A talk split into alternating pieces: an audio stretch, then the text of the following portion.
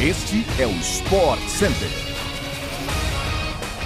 Salve, salve fã de esportes! Estamos de volta com mais um podcast do Sport Center. Eu sou Mariana Spinelli, estamos de segunda a sexta no seu agregador favorito de podcasts. E ó, fique ligado que hoje à tarde o podcast do Sport Center ainda terá uma edição extra, não é mesmo, Glaucio? É isso, Mari. Beijo para você, beijo para quem está conosco em mais uma edição do nosso podcast. Lembrando que também estamos na TV, ESPN, Star Plus.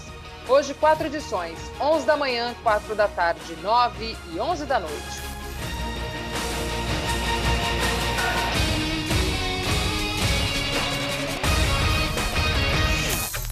Bora começar o nosso podcast falando de seleção brasileira. Ontem teve convocação do técnico Tite a lista de 26 jogadores é para dois jogos válidos contra Equador e Paraguai, dias 24 e 27, eliminatórias sul-americanas para a Copa do Mundo do Catar. Um dos destaques da convocação está no retorno de Daniel Alves, jogador que é um dos homens de confiança de Tite e não atua com a amarelinha desde o dia 9 de setembro. Além disso, o meia Felipe Coutinho também reapareceu na lista.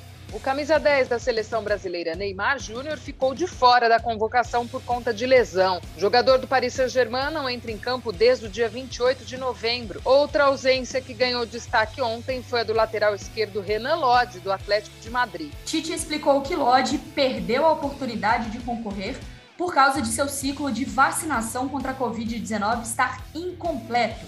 O coordenador da seleção brasileira, Juninho Paulista, disse que lateral do Atlético de Madrid tomou a primeira dose da vacina no último dia 10 e não poderia entrar no Equador. Então vamos lá. Sobre essa parte da vacinação, eu acho que a gente não tem nenhuma, né, o direito do, do como diz assim, né, o Lodge tem o direito de não vacinar, então do mesmo, da mesma forma o Tite tem o direito de não convocá-lo, lembrando que é importante todo mundo se vacinar pensando no bem da sociedade e também pensando no, na própria saúde. Mas, Glaucio, o que me incomoda, não sei se você concorda comigo, essa questão do Felipe Coutinho. Porque seria muito mais fácil o Tite chegar e falar assim, pessoal, ele jogando ou ele não jogando, é um meia com a característica que eu não encontro mais ninguém, então ele é meu meu queridinho aí na lista, ele vai ser convocado. Do que ele falar na coletiva, por exemplo, que ele tem retomado o seu bom futebol, sendo que ele nem tá jogando, acabou de assinar com Aston Villa. Então seria mais fácil se ele abrisse o jogo mesmo, sobre as peças que ele gosta e que ele confia. É, a gente sabe que o Coutinho é sim um jogador querido pelo Tite. Durante a Copa América, a gente falou bastante sobre isso, Copa América do ano passado, porque ele não estava na lista, não viveu um bom ano, uma boa temporada em 2021, mas sabia-se que assim que o Coutinho voltasse a jogar, ou agora recém-contratado pelo Aston Villa, como você lembrou, estaria de novo figurando na lista do Tite. Eu acho que o, o principal questionamento Convocação do Coutinho, também do Daniel Alves, são esses jogadores que parecem ter a cadeira cativa aí na, na seleção do Tite, né? E aí fica um questionamento.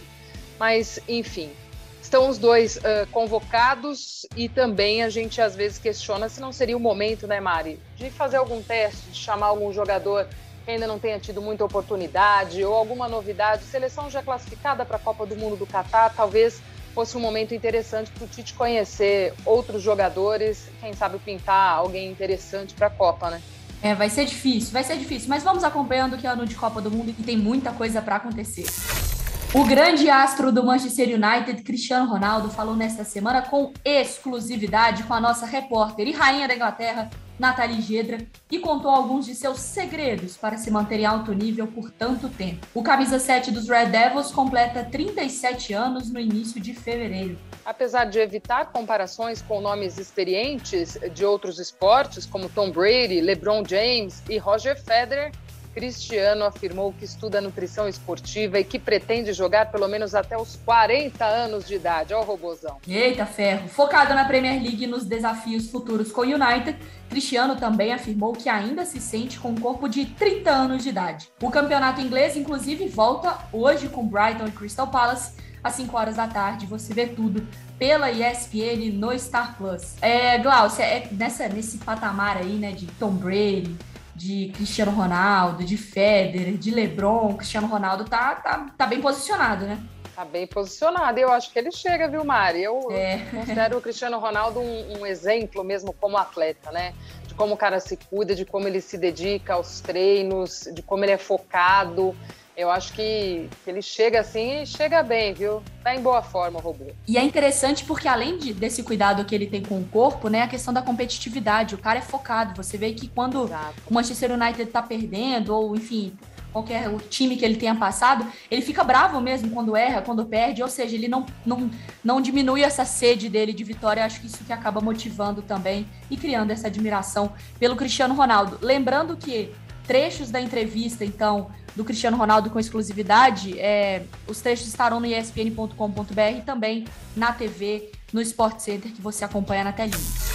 O Atlético Mineiro confirmou ontem seu novo técnico depois da saída de Cuca. É o argentino Antônio Turco Mohamed, de 51 anos de idade, que assinou por um ano com o Galo. Inclusive, ele já deve estar presente na pré-temporada, que começa no próximo dia 17. O novo treinador do Galo chegará com uma comissão técnica de apenas três pessoas a pedido do próprio Atlético. Antônio Mohamed estava desempregado desde o final de 2020, quando deixou Monterrey do México. E olha que curioso, ele era o treinador do Tijuana em 2013, na partida que ficou conhecida como Milagre do Horto. Nesse jogo, o Galo eliminou o Tijuana da Libertadores com pênalti defendido pelo goleiro Vitor no último lance da partida. O Fluminense anunciou ontem a contratação do atacante Germancano, ex-Vasco. O jogador chega com contrato até o final de 2023. Ele é o sexto reforço confirmado pelo Clube das Laranjeiras, que aposta suas fichas para a disputa na fase prévia da Libertadores no final de fevereiro. No Vasco, Cano marcou 43 gols em 101 jogos pelo clube. Todas as notícias do mercado da bola nacional você confere, é claro, diariamente no Sport Center pela ESPN no Star Plus. O Atlético Bilbao venceu o Atlético de Madrid de virada pela semifinal da Supercopa da Espanha e avançou para a semifinal da competição terá transmissão ao vivo no próximo domingo pela ESPN no Star Plus. Os gols da virada relâmpago foram marcados por Ierai Álvares e Nico Williams. Quatro minutos e a partida foi definida, a virada saiu. Já no futebol inglês, a partida de ida da Copa da Liga Inglesa entre Liverpool e Arsenal acabou empatada em 0 a 0. A definição de quem será o rival do Chelsea, que eliminou o Tottenham na grande final, acontecerá na semana que vem, desta vez na casa dos Gunners no Emirates Stadium, em Londres. Bora falar da bola laranja, porque a data limite para a troca de jogadores na NBA é no próximo dia 10 de fevereiro, mas alguns times já começam a se movimentar, viu? O Atlanta Hawks, por exemplo, fechou ontem a troca de Cam Reddish e Solon Hill para o New York Knicks, que dará uma escolha de primeira rodada via Hornets e Kevin Knox pelo jogador. Reddish, que está na sua terceira temporada da NBA, se juntará a R.J. Barrett, do Knicks. Os dois foram companheiros de time na Universidade de Duke e fizeram história no basquete universitário em 2019, ao lado de Zion Williamson. A NBA, de qualquer maneira, volta às telas hoje com Golden State Warriors e Chicago Bulls. Que jogaço, hein? Às nove e meia da noite e Dallas Mavericks e o embalado Memphis Grizzlies a partir de meia-noite. Tudo pela ESPN no Star Plus. Muito bem, Mariana Spinelli e amigos que nos acompanham neste podcast, chegamos ao fim de mais uma edição, mas hoje à tarde tem aquela edição extra que você já conhece. E claro, a gente também se encontra aí pela TV, no Star Plus. Tem muito Sport Center pra turma. Beijão, Mari, até a próxima. Valeu, Glácia, valeu, fã do esporte. Até o próximo Sport Center aqui no podcast e sempre também lá na TV.